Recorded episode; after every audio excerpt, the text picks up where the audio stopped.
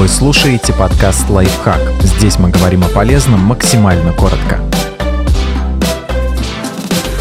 Как деньги влияют на мозг и наше поведение? Богатство может сделать нас аморальнее, а бедность глупее. Безденежье мешает рассуждать трезво.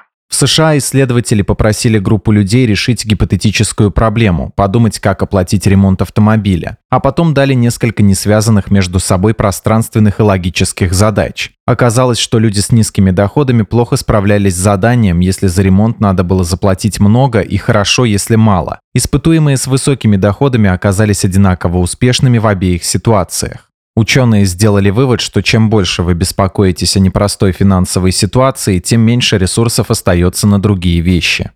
Богатство не дает видеть привилегии. Богатым людям свойственно считать, что их заработки только их заслуга. При этом они охотно списывают со счетов факторы случайности, везения и прочих независящих от человека обстоятельств. Это работает не только с настоящими деньгами, но и с купюрами из монополии. В эксперименте условия ужесточили и просто дали парам игроков разные правила. У одного из них не было шанса на победу. Исследователи фиксировали, как участники себя ведут. Чем больше человек выигрывал, тем более грубым и нетактичным он был по отношению к другим людям за столом. Он заранее праздновал победу, на своем ходе громко хлопал фигуры об игровое поле.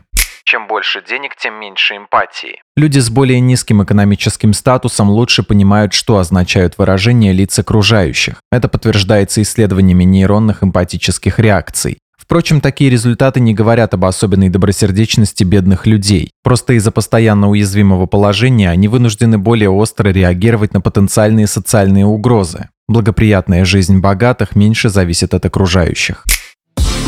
Подписывайтесь на подкаст «Лайфхак» на всех удобных платформах, ставьте ему лайки и звездочки, оставляйте комментарии.